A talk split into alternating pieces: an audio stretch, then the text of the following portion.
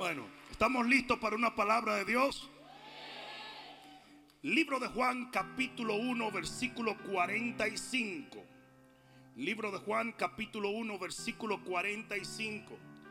Brevemente toqué en días pasados esta línea, pero creo de todo corazón que es imprescindible que vuelva a tocar ciertos puntos que valga la redundancia no pude tocar en aquel entonces capítulo 1, versículo 45 del libro de Juan. Yo voy a hablar en este día de la programación.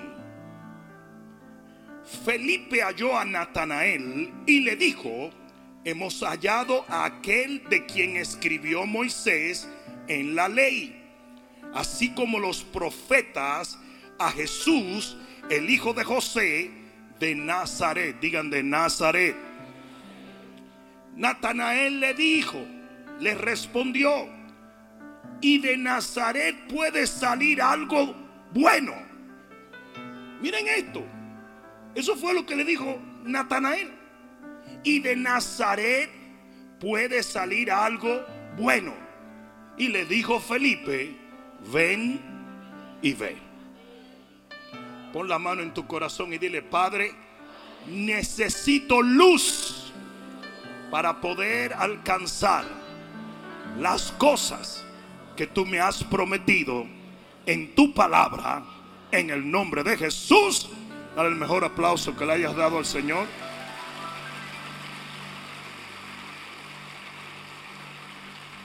Y siéntate un momento. Uno de los peores errores que los cristianos cometemos es que asumimos que Satanás, nuestro enemigo y nuestro adversario, nos está atacando desde el día en que nos convertimos. Y esta es una creencia popular muy arraigada en la iglesia de Cristo. Creemos que el enemigo comenzó a perseguir nuestras vidas el día en que nosotros aceptamos a Jesús. Y esto no es cierto. Satanás viene persiguiéndote a ti desde siempre. De la misma manera que el Señor ha estado tratando con tu corazón y guardando tu vida para llevarte a ser un hombre o una mujer de Dios, de bien para el reino, para tu familia, para tu nación. El enemigo ha estado trabajando directa e indirectamente para detener que esto suceda. No sé si alguien está entendiendo esto. La Biblia dice que desde el vientre de nuestra madre somos llamados y hemos sido llenos de talentos aún en el vientre de nuestra madre. El profeta fue profeta desde el vientre de su mamá. Antes de ir a una escuela profética o profetizar, ya él era un profeta. Así que usted tiene dones y talentos desde el vientre de su mamá. Ustedes no han visto cómo los niños toman un juego de, doctor y comienzan a atender a todas las muñecas y todo eso. Y de repente, cuando crecen, tienen un deseo intrínseco de ser doctores. Asimismo pasa con el hombre y la mujer de Dios. Hay talentos espirituales que están en ti, que se despiertan en el tiempo en que tienen que despertarse.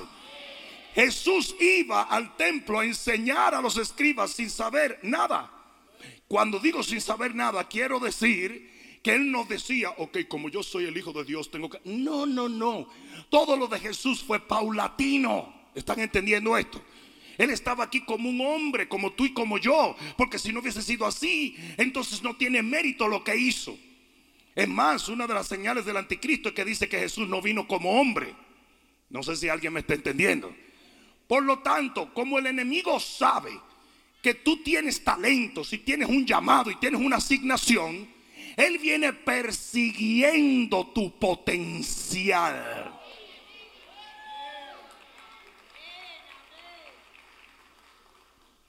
La fe es la victoria. Y la fe viene por la verdad de la palabra de Dios. Tú crees lo que la palabra de Dios te reveló como verdad.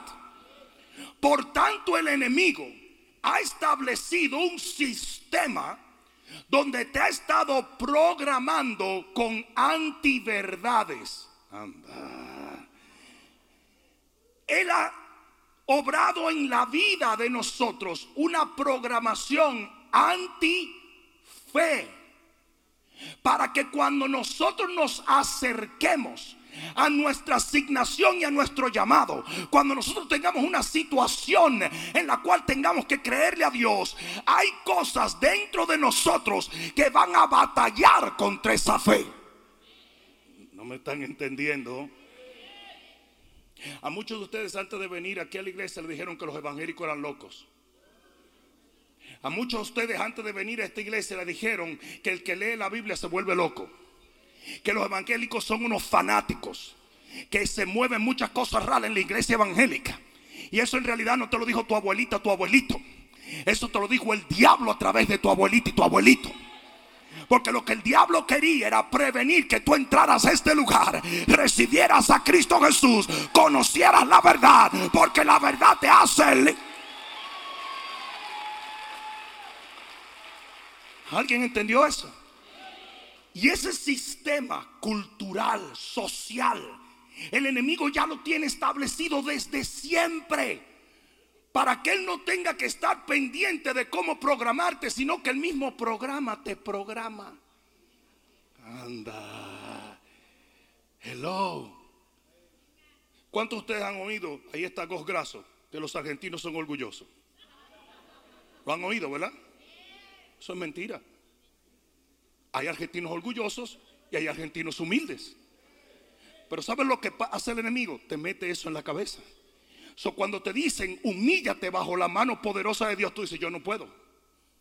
Y mucha gente lucha con esto y no lo entienden. No entienden esto. Y cuando se oye una predicación de que tenemos que humillarnos ante Dios, si hay un argentino que creció con ese precepto y esa programación, tiene una lucha muy grande para humillarse ante Dios cuando todo esto es una mentira. De paso, Goss tiene 25 años conmigo y es 28. Gracias por corregirme. Demuestra humildad que estoy ahora.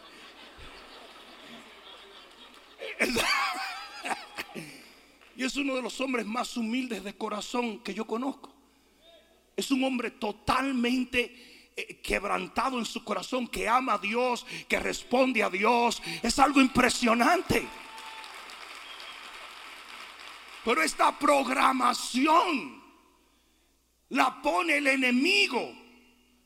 Y mira cómo se adquiere, cómo vienen estas programaciones. Vienen por dos tipos de cosas, herencia y adquisición. Herencia y adquisición. Herencia es lo que Tú no sabías nada y te lo pasaron tus abuelos, tus padres, tus primos y tus amigos.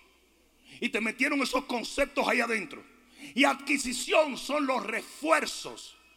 Porque un día tú comenzaste a creer, no por lo que te había dicho tu abuelita ya, sino porque a un primo tuyo le pasó algo que confirmaba esa verdad.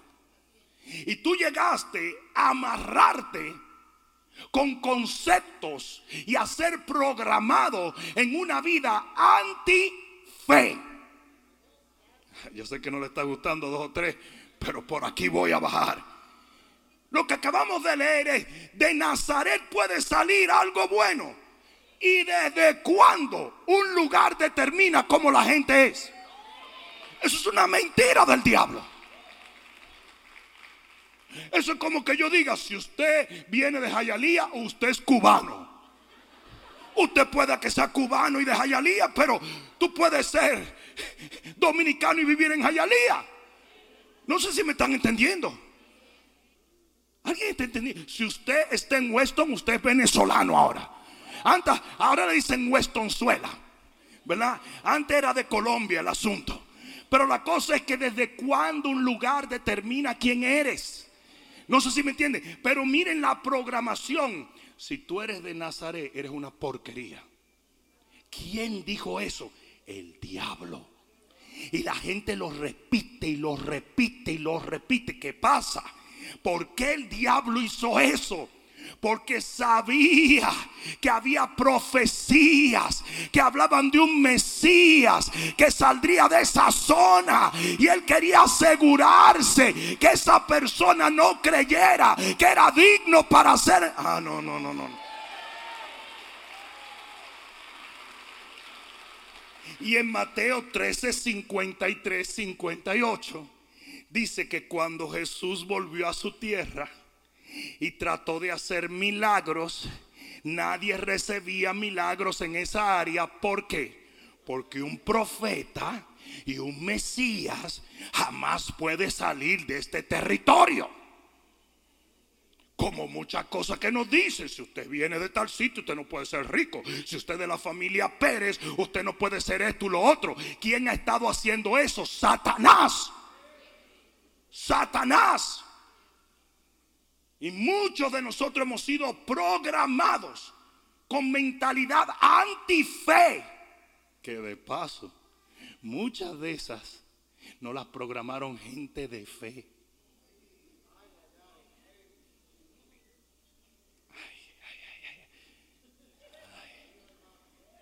y de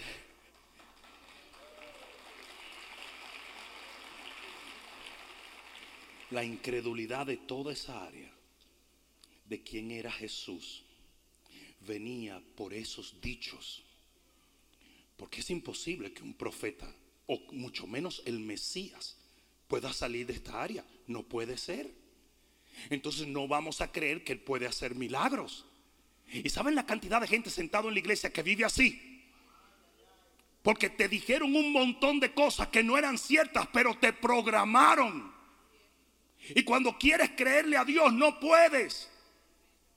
Te voy a poner uno de los ejemplos más clásicos.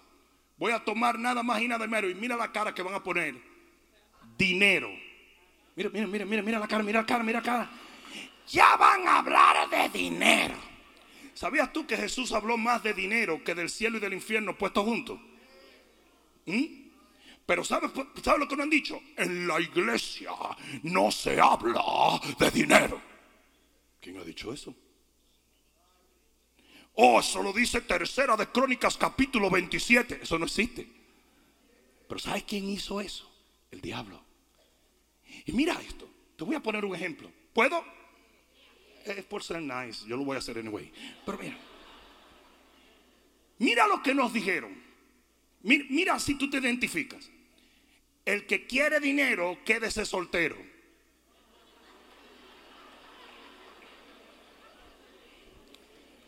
Entre el honor y el dinero, lo segundo es primero. Eso lo vengo yo oyendo desde que yo era un niño.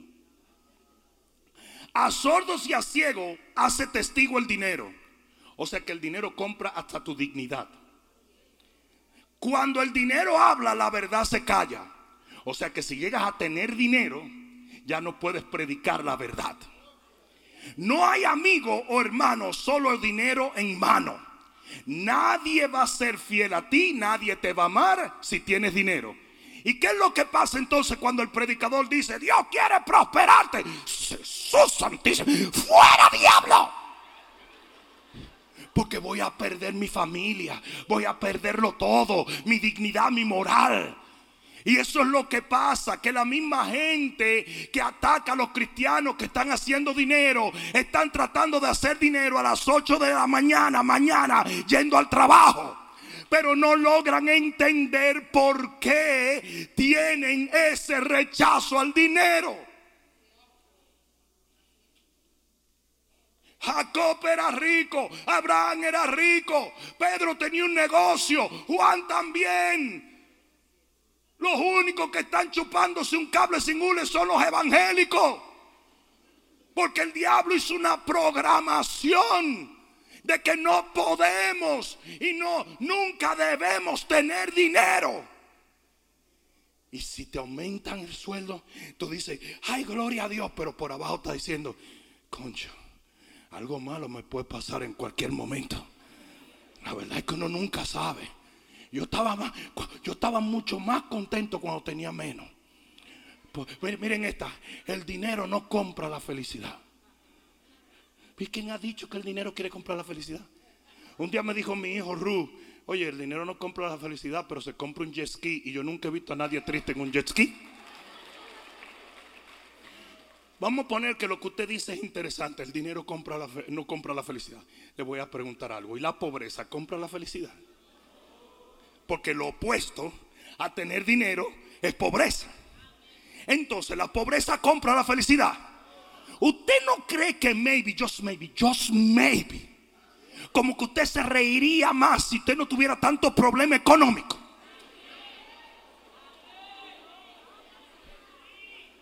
Just, just maybe, ok, maybe, porque yo quiero que usted sepa, ya hay gente tirándome en las redes sociales, porque esa programación diabólica está en los evangélicos. Usted no puede, yo no puedo. Mira de lo único que habla este tipo. Primera vez que yo hablo de eso, pero ellos van a sacar todo para defender una creencia que ha estado desde su tatarabuelo. Si se zafan de esa creencia, no saben qué hacer.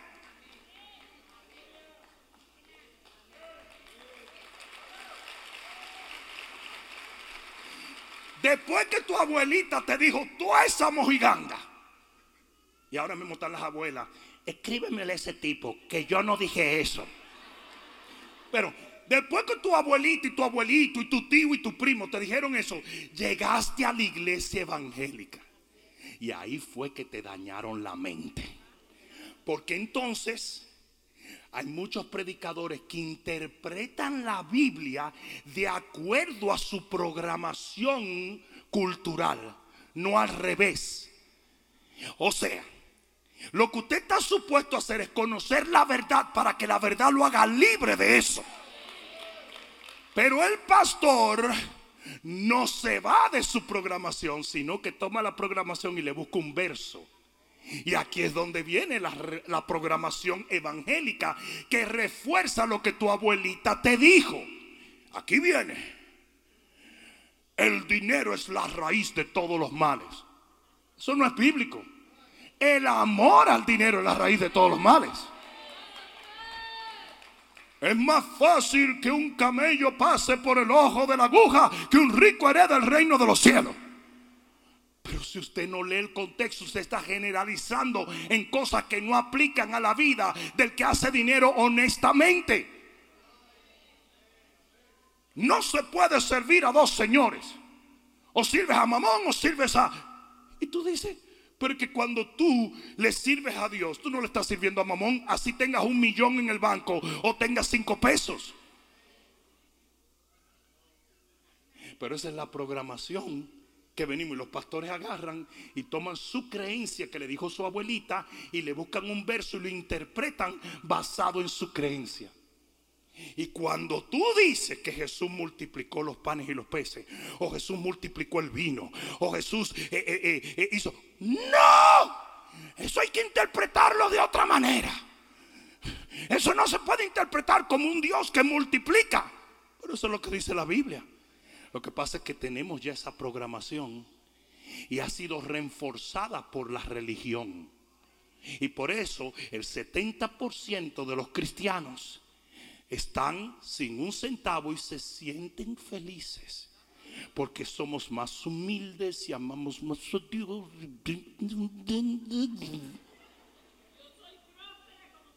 Amén.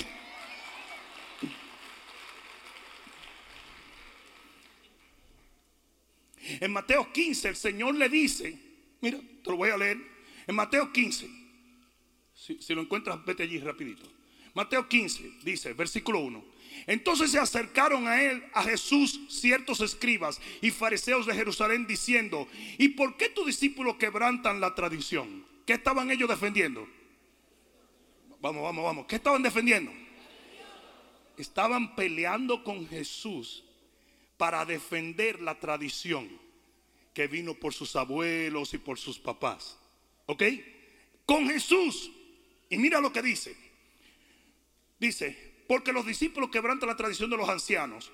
¿Por qué no se lavan las manos cuando comen pan? Respondiendo él les dijo, porque también vosotros quebrantáis el mandamiento de Dios por vuestra tradición. O sea, Jesús le dijo, ustedes están defendiendo tradición pero están invalidando la palabra. Porque el fariseísmo hace lo contrario. En vez de repensar la tradición por la palabra, lo que hace que convierte la palabra en tradición. Uy, uy, uy. Oh. Hello. Hello.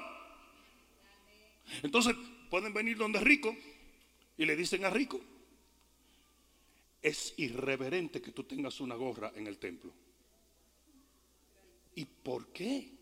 Porque la Biblia dice que cuando se ora, no se de... pero no está orando. ¿Comprende cómo es eso? Toman la palabra y la convierten a la tradición en vez de al revés. Porque que no hay ninguna escritura que diga que rico no se puede poner una cachucha. Pero ¿sabe la cantidad de gente que son oprimidos por esto?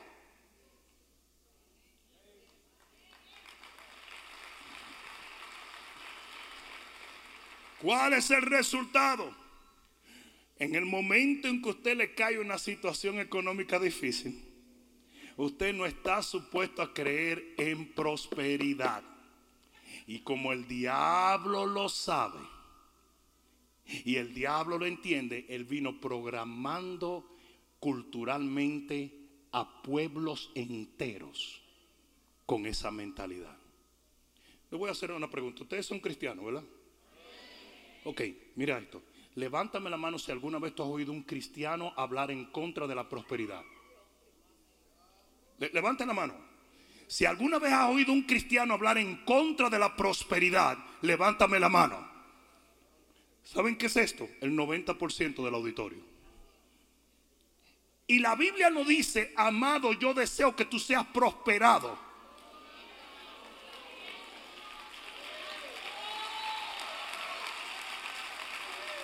Y entonces, ah, no, no, no, eso no se interpreta así.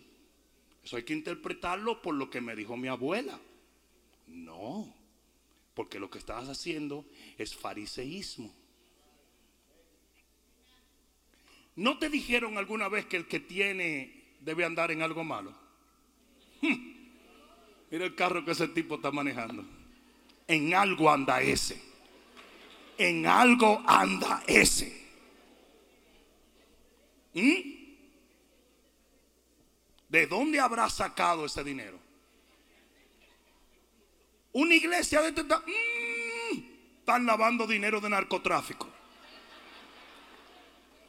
Ah, ok, pero la Biblia dice que nuestro Señor es dueño del oro y la plata. Sí, pero así nos interpreta la Biblia. Yo tengo un amigo pastor que tiene una empresa antes de ser pastor. Cuando era empresario se volvió alcohólico. Y una noche, a punto de perderlo todo, se arrodilló y le dijo, Señor, si me salvas, te voy a servir. Y Dios lo salva, lo llena del Espíritu Santo y el hombre termina convirtiéndose en pastor. Pero tiene una empresa que fue valorada por 385 millones de dólares, que la tenía antes de ser pastor. Pues ustedes saben lo que le dicen los cristianos de, su, de su pueblo, que él es un ladronazo. Pero cuando él tenía la empresa y no era cristiano, no le decían eso. Porque el problema está en la programación que el diablo ha metido en la iglesia.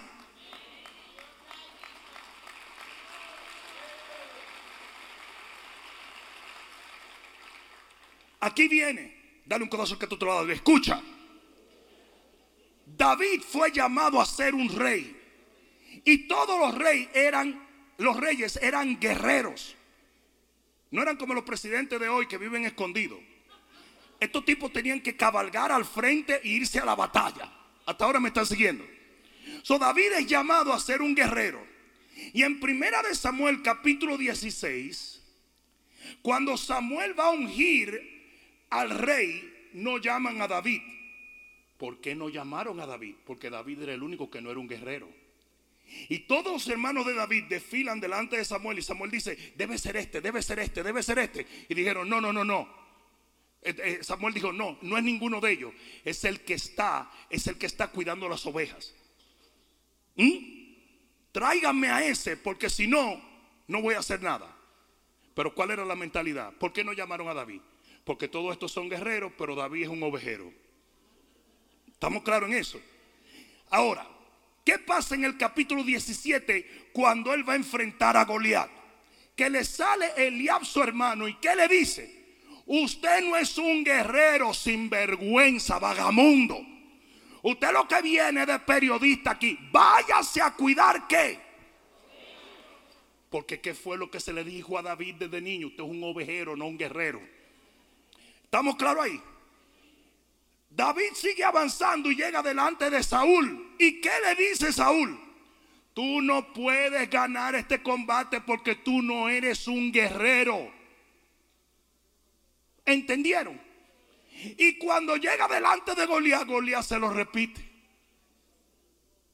¿Por qué? Porque eso es lo que el enemigo hace. Él completamente te programa para que tú no puedas hacer nada significativo con el llamado que Dios tiene para ti. ¿Saben la cantidad de hombres y mujeres que están supuestos a ser multimillonarios en la iglesia? Y no pueden serlo porque están amarrados por una mentalidad que adquirieron de su tatara mega abuelo Y todavía la vienen arrastrando aquí. Y se fueron después a una iglesia que le dijo, en la pobreza está la humildad. Pero eso no lo dice la Biblia. Eso no lo dice la Biblia. Ustedes saben lo que hace el dinero, señores. El dinero lo único que hace es que acentúa quien tú eres. Eso es todo. Si usted se da su traguito de vez en cuando y se hace millonario, usted puede ser alcohólico. Pero si usted es una persona que lo que le gusta es bendecir a los pobres y se hace millonario, entonces muchos van a ser bendecidos. Porque el dinero lo único que hace es que acentúa Ustedes ven todos esos raperos, los babosones que son y los pesados que son. Eso es porque ellos eran pesados antes de tener dinero. Y ahora se dan el lujo de ser mega ultra pesados. Ahora fíjate de los raperos que se convierten. Como ellos cambian, la aplicación de su vida con el dinero cambia. Y de repente, ¿qué quieren hacer ellos? Predicar el Evangelio, servir al pobre, ayudar al prójimo. Porque el dinero lo único que acentúa es quién tú eres. ¿Alguien me está entendiendo? Si usted es un idiota sin dinero, usted va a ser un mega idiota con dinero. Si usted es un pecador y un corrupto y un, blasfemo sin dinero, ahora puede ser el diablo mismo con dinero. Pero si usted es un hombre de Dios sin dinero y el Señor lo prospera y lo bendice, usted va a ser un hombre de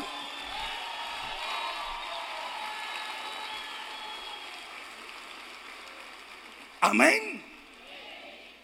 Por tanto, cuando nosotros vemos la respuesta que le da, por ejemplo, le dan los hombres de Dios a, Dios mismo, cuando Dios viene a llamarlos, nos damos cuenta de lo que es la programación satánica. El Señor viene donde Moisés y le dice, Moisés, te voy a usar para acabar con Faraón y con todo el mundo. Y Moisés le dice, yo, yo, yo, yo, no, no, no, pu, pu, pu, Edo. ¿Pero por qué? Porque yo soy gago. ¿Y qué importa? Yo no dije que tú ibas a ser cantante. Yo dije que ibas a ser un patriarca, un guerrero.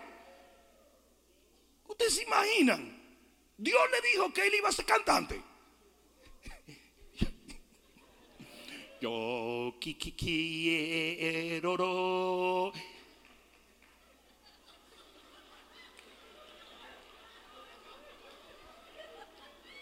ser. Te puede volver loco con un tipo cantando así. Pero en qué momento Moisés cantó? Si el tipo lo que iba a hacer era libertar el pueblo. ¿Y qué pasa cuando viene donde Gedeón? Gedeón, te voy a usar para que vayas y triunfe por mi poder. No, no, no, no, no. Yo soy pobre. ¿Quién te dice que te estoy invitando a que me pague un pollo tropical? Yo no te estoy invitando a eso. Yo estoy diciendo que va. ¿Está entendiendo? Pero cuando Dios lo llama, Él dice: No, yo soy pobre. Porque eso no tiene que ver nada. ¿Y qué cuando llama a Jeremías? Jeremías, serás profeta. Mira lo que el tipo le dice. Mira lo que el tipo le dice. Soy muy joven entonces no hay profeta joven. Pero esas son las cosas que le metieron en la cabeza a ellos. ¿De dónde habrá venido esa tradición? Todos los profetas estaban todos, todos guañingados y viejos. Entonces los profetas tienen que ser viejos. Y ese tipo por poco pierde el llamado del Señor. Y así somos nosotros. Dios te quiere usar y tú le saltas con la babosada que te pusieron tus antepasados. Y en la cultura y la programación del diablo. Y todavía yo te estoy diciendo esto y hay dos o tres incómodos conmigo, mírale la cara.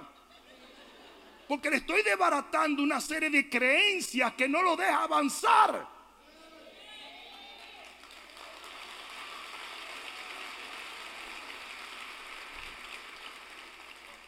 ¿Le doy algo más? Mira esto. Dios da barba a quien no tiene quijá. ¿Sabes lo que eso te dijo? Que Dios no es justo. Cuando la Biblia dice que Dios es justo. Por eso lo puso el diablo para que tú comiences a, dudar de la justicia de Dios. Más vale pájaro en mano que cien volando. Entonces, ¿qué pasa?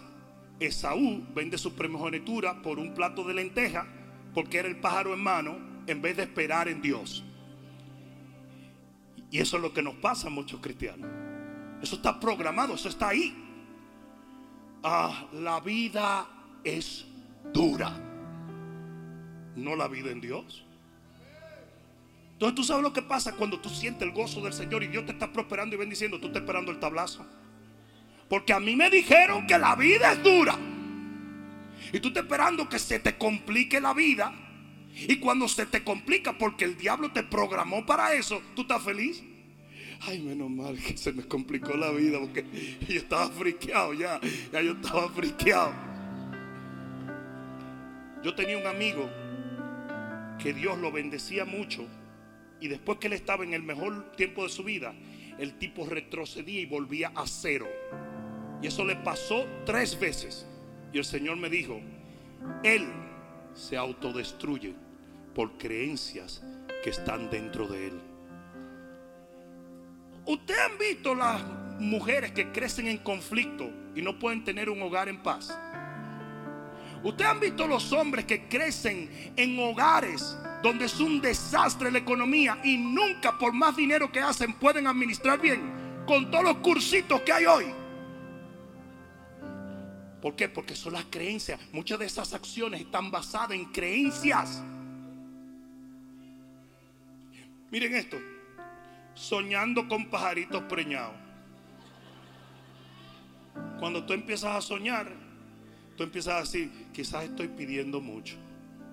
Quizás estoy pidiendo demasiado. Porque no se puede soñar con pajaritos preñados. Cuando la Biblia te dice que sueñes y sueñes y sueñes y sueñes y sueñes y sueñes y sueñes y sueñes. ¿Y cuáles son los sueños de hoy, Jaime? Casi carro, es lo más que el cristiano se atreve. Se atreve. Pero soñar con ser un empresario millonario, eso es soñar con pajaritos preñados. No, usted no da para eso. Porque que te dijeron, no te atrevas a soñar más. Más sabe el diablo por viejo.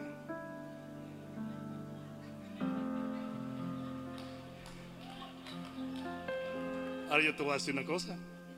La mayoría de nuestras decisiones las hacemos como cuando jóvenes. Entonces, ¿qué pasa?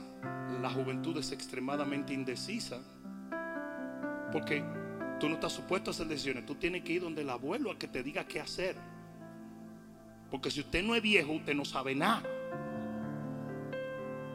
No nos damos cuenta de eso, señores, porque son programaciones.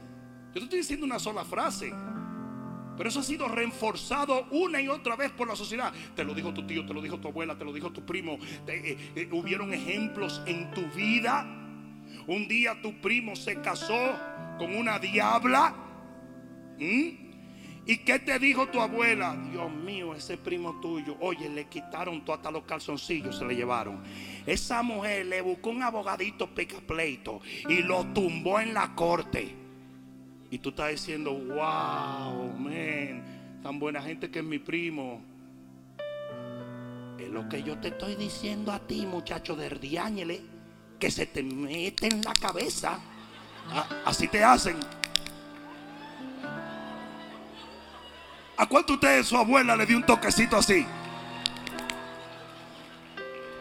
Que de paso ustedes saben que eso también es un refuerzo. Que se te mete en la cabeza.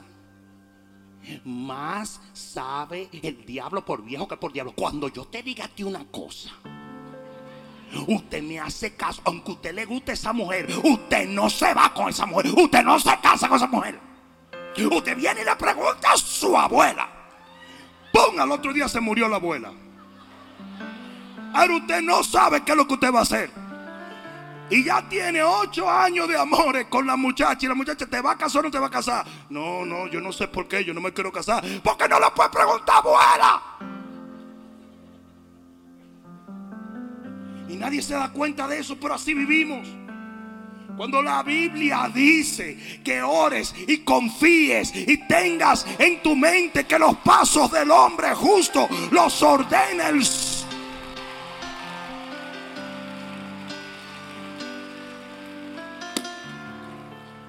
No todo lo que brilla es oro.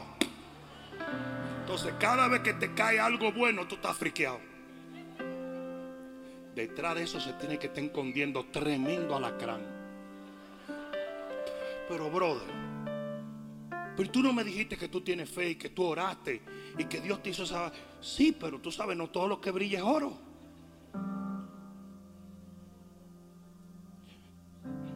¿A, a cuánto ustedes le han regalado un carro?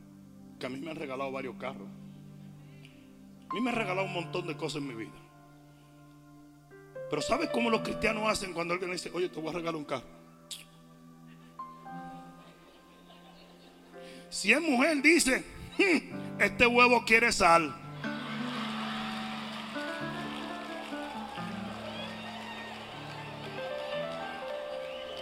Váyase con su carro sucio a otro sitio.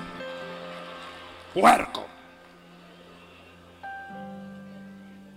Porque no todo lo que brilla es oro. ¿Qué, qué es lo que dice? Si algo es demasiado bueno para creerlo. ¿Cómo es? ¿Cómo es? ¿Cómo? Ah. Ustedes están bien perdidos en eso. Something is too good to be true, probably is. Demasiado bueno para creerlo, ¿verdad? Para ser verdad. Entonces, ¿qué pasa? ¿Y cuándo vas a tener fe? Y Dios no puede traer algo maravilloso a tu vida.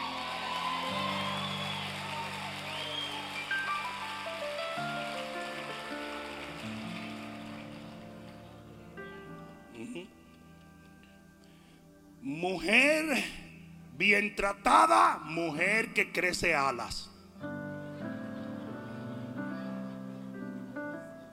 Entonces tuve un, un montón de hombres maltratando, quisieran tratar bien a una mujer, pero que la mujer que tú tratas bien crece alas. Entonces no entiende, hay una confusión. Que la mujer que se trata bien deja a los hombres. Eso es mentira. Eso es mentira. Ah, hay mujeres tostadas.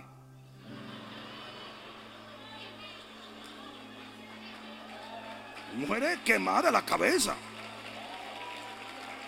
Hay mujeres que tú las tratas bien, compadre, y, y te odian. Porque están acostumbradas al conflicto.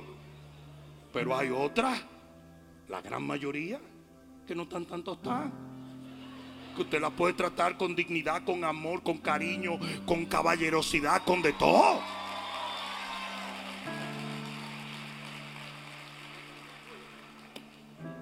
Oigan este. Barriga llena.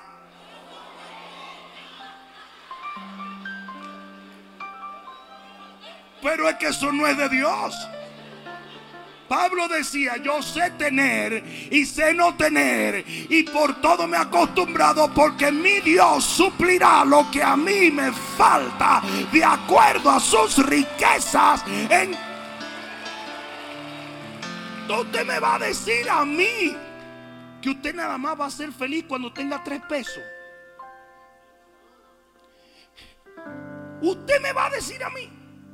Miren, mi papá, y esto lo comparto con ustedes, mi papá fue un hombre muy exitoso en los negocios. Mucho dinero, mucho dinero. Yo sé que todo el mundo oye las historias de los pastores y yo tuve que comerme una mandarina con cáscara porque estaba podrida adentro. No, no, no, no, no. Yo toda mi vida viví bien y sigo viviendo bien y seguiré viviendo bien. Porque esa es la historia que todo el mundo quiere oír. Y yo tenía que caminar arrastrando los pies. ¿Por qué? Porque tenía un hoyo en los zapatos. No me, baby. Mi casa habían como siete carros y seis personas sirviendo. Eso no tiene que ver nada. Pero mi papá tuvo mucho dinero. Hasta un día que su salud comenzó a afectarse, sus negocios comenzaron a afectarse y perdió su dinero. Y desde ese día mi papá nunca volvió a ser feliz. Y yo no lograba entender. Yo decía, pero tú eres un tiesto de viejo que estás en completa salud. Alégrate, gózate. Pero él no sabía. ¿Por qué? Porque él era de los que creía barriga llena, corazón contento. Y si él no tenía dinero en el banco, un carro, una casa y cuatro gente sirviéndole, él no se sentía digno de la vida. Y eso es un error.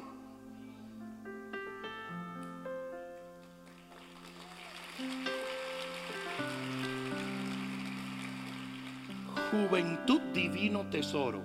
Porquería. A mí me fue más mal cuando yo era joven que hoy.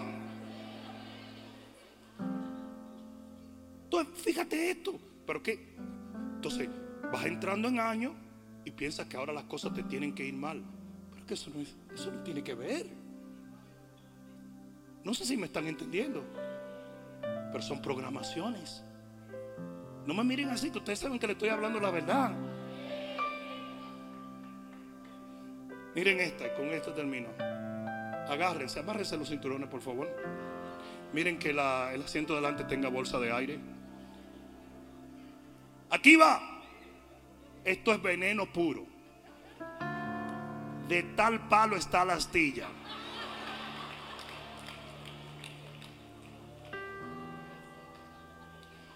So, si tu papá era un borracho, si tu papá era un fornicario, un adúltero, o all of the above, si tu mamá era depresiva, bebía pastillas, si tus padres no le sirvieron al Señor, tú estás batallando con esto todo el tiempo porque yo voy a ser como fue mi padre. No. La Biblia dice que hasta el Señor corrigió esto, diciendo, esto no va a ser como dicen, que los padres comieron uvas agrias y a los hijos les dio de entera. Cada cual va a pagar por lo que es.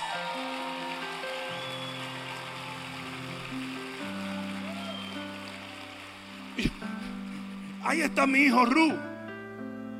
Tiene muchas cosas buenas mías y no le veo ninguna de mis malas, porque sí tengo mis malas cosas. Yo sé que ustedes creen que yo de aquí vuelo al tercer cielo. No, hombre, no. Yo para ángel no llego, nada más murciélago, pero aquí va la cosa. Él no tiene que pensar, yo voy a tener que batallar con las mismas cosas. No, porque Él le sirve al Señor desde siempre. Ahora yo me convertí a los 15 años y llegué a acumular un nivel de ira. Yo practicaba artes marciales desde los 6 años porque lo que yo quería era arrancar cabeza. Porque yo tenía tanto resentimiento a mi papá que yo me hice retador número uno nacional. Yo di golpe y cada vez que yo daba un golpe para mi papá que le daba. Hasta que me convierto, lo perdono y lo amo. Y cuando hago eso me tuve que retirar porque ya no quería arrancarle la cabeza a nadie. Pero él nunca tuvo eso. Él siempre tuvo un padre que lo amó y estuvo orgulloso de él. Entonces, de tal palo está la astilla. Mentira del diablo. Mentira. Pero muchos de nosotros luchamos con eso. Muchos de nosotros luchamos con eso. ¿Qué podemos hacer? Y les voy a hacer una cosa. Yo sé que muchos de los que ustedes están oyendo están diciendo, no hablemos tonterías. Tú me vas a decir a mí que algo que dijo mi abuela y lo dijo mi tío y lo dijo, me controla. Es que no entiendes cómo funcionan tus acciones. Tú tienes lo que se llama la mente consciente y la mente subconsciente. Y tu mente consciente, lo que tú razones, es responsable solamente por el 5% de tus acciones. El 95% de tus acciones las determinan tu mente subconsciente. Y esas son programaciones almacenadas en tu subconsciente que tú ni siquiera puedes descifrar. ustedes saben lo duro que es una persona estar casada con otro y no entender por qué no confía en esa pareja.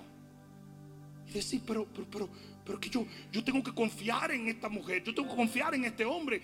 Pero se te enseñó que ya no quedan hombres buenos, que ya no quedan mujeres buenas.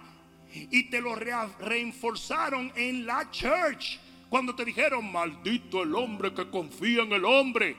Porque generalizaron y no te interpretaron lo que la palabra quería decir.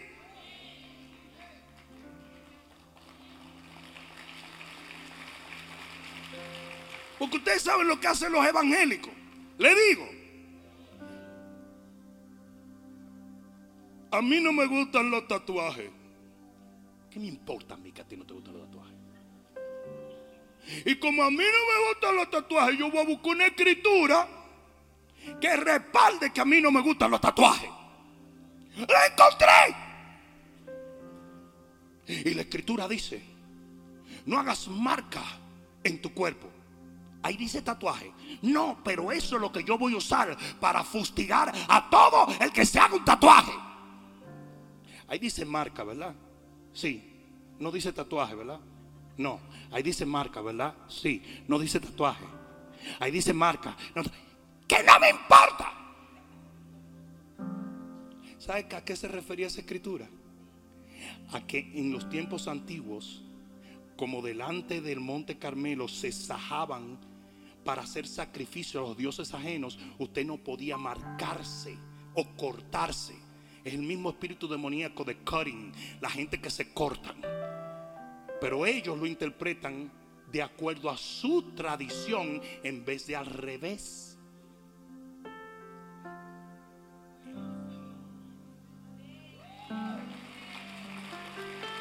Entonces, ¿qué pasa?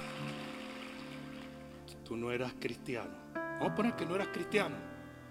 Y te hiciste tu tatuajazo. Te conviertes al Señor. Y tú no sabes por qué no puedes orar como oran los demás. tú dices, pero ¿por qué? Como que yo no entiendo por qué yo no puedo entrar en la presencia. Y tú no sabes que eso está gobernando. Tú no eres espiritual, tú no eres de Dios. Porque tú estás condenado. Porque con tatuaje nadie va a ver a la gloria de Dios. Entonces cada vez que usted se arrodilla y usted mira a todos los demás recibiendo el Espíritu Santo, usted dice, pero ¿por qué que yo no puedo? ¿Por qué que yo no puedo? Pero tu subconsciente está programado a creer que si usted tiene un tatuaje, usted está condenado y Dios te rechaza.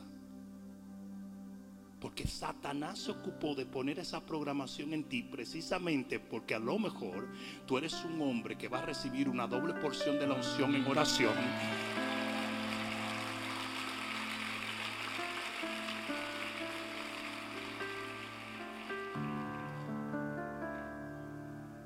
¿Sabes lo que a mí me dijeron? Todos los borrachos que iban a mi casa.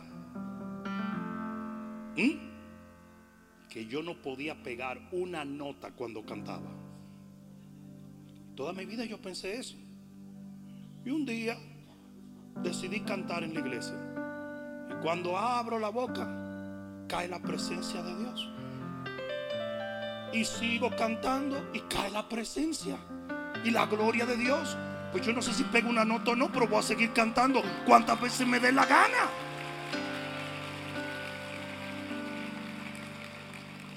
Después vino un pastor y me dijo a mí, un refuerzo religioso. El hombre de Dios debe quedarse en su unción primaria si quiere llegar a grandes lugares en el reino. Y tu unción primaria es predicar. Y yo me fui para la casa como pensando, wow, de verdad, déjame yo no cantar tampoco, porque tú sabes, esa no es mi unción primaria. Y después me fui y miré a David. David era rey, era guerrero, era un hombre de acuerdo al corazón de Dios y era un cantor de Israel. Pero ¿por qué el diablo me reforzó eso?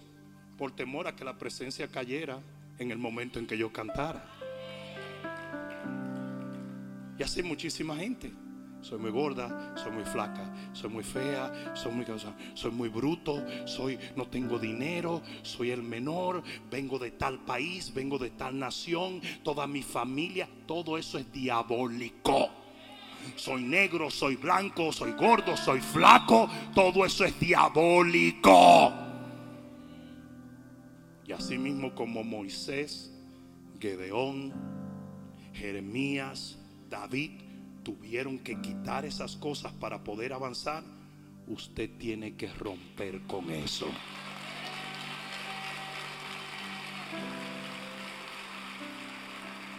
Ponte de pie.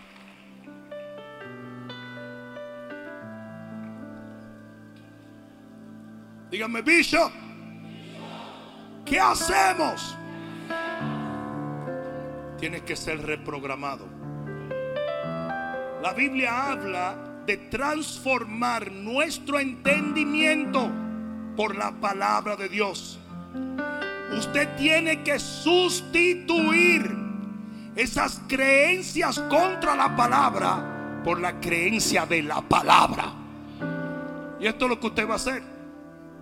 Usted tiene problemas haciendo dinero. Usted va a buscar los versos que hablan de la prosperidad de Dios. Y usted va a comenzar a colocar esos versos delante de usted. Lo va a memorizar y luego lo va a afirmar todos los días. ¿Alguien me está escuchando? Sí, porque las cosas entran en el subconsciente por repetición.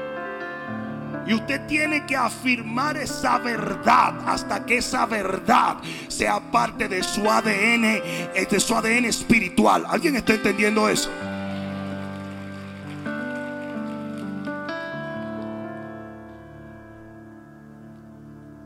Hay ataduras que los cristianos tienen que porque no son las clásicas ataduras que se hacen en un cuarto de liberación cuando la gente está dando vuelta y eso, no creemos que son ataduras y sí lo son. Ustedes saben la famosa analogía del elefante.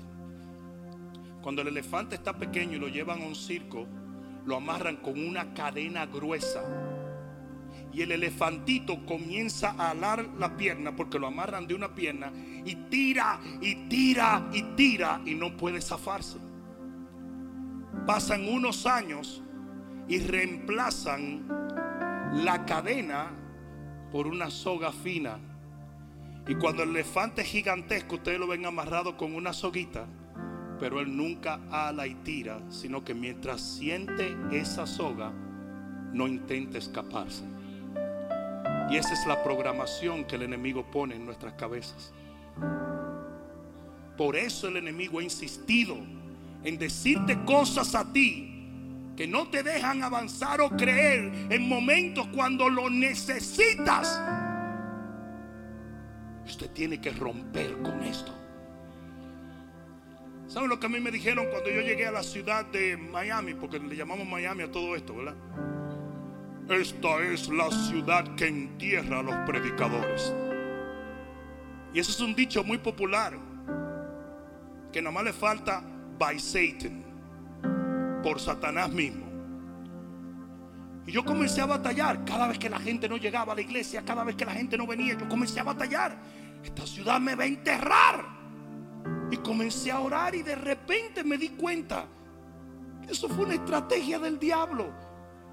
Fue una programación antife. ¿Por qué? Porque Dios es Dios de los montes y Dios es Dios de los valles y Dios es Dios de la ciudad y Dios es Dios del campo. Esta escritura me liberó. Cuando yo leí que los enemigos de Jehová dijeron, oh, ustedes van a perder. Porque Dios no es Dios de monte, sino Dios de valles nada más. Y Dios dijo, por cuanto me dijiste eso, los voy a matar en el monte.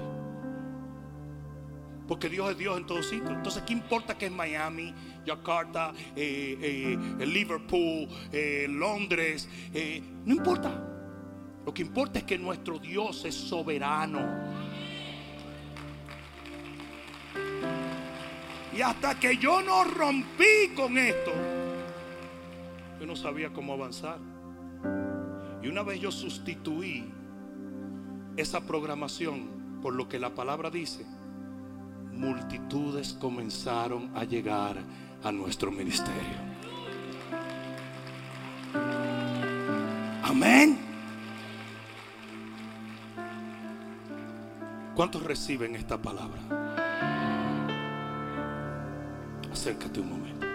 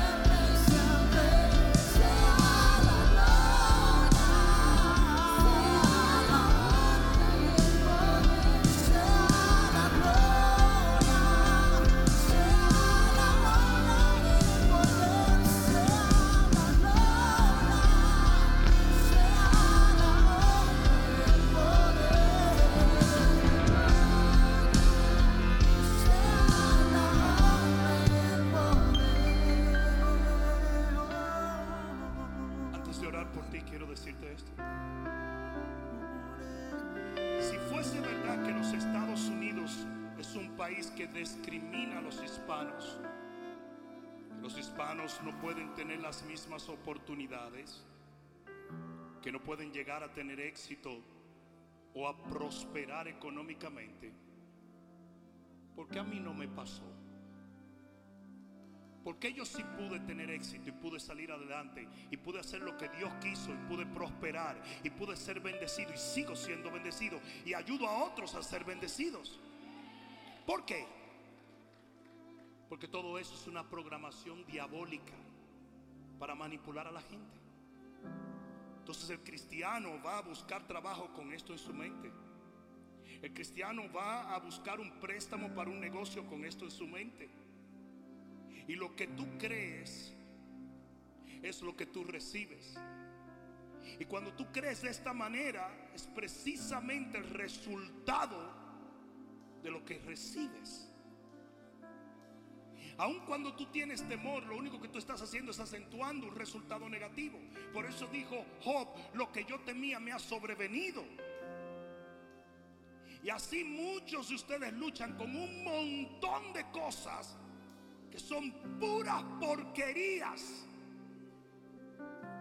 Y que si la mujer tiene 40 años ya no se puede casar. Y que si el hombre ha fracasado varias veces eh, eh, en su negocio, ya es un fracasado. Y que si esto y cosas que tú dices, pero ¿de dónde salió semejante babosada? Y la respuesta es de Satanás mismo. Porque las promesas que Dios tiene sobre tu vida son tan maravillosas que el enemigo sabe bien que si las puedes creer, las vas a recibir.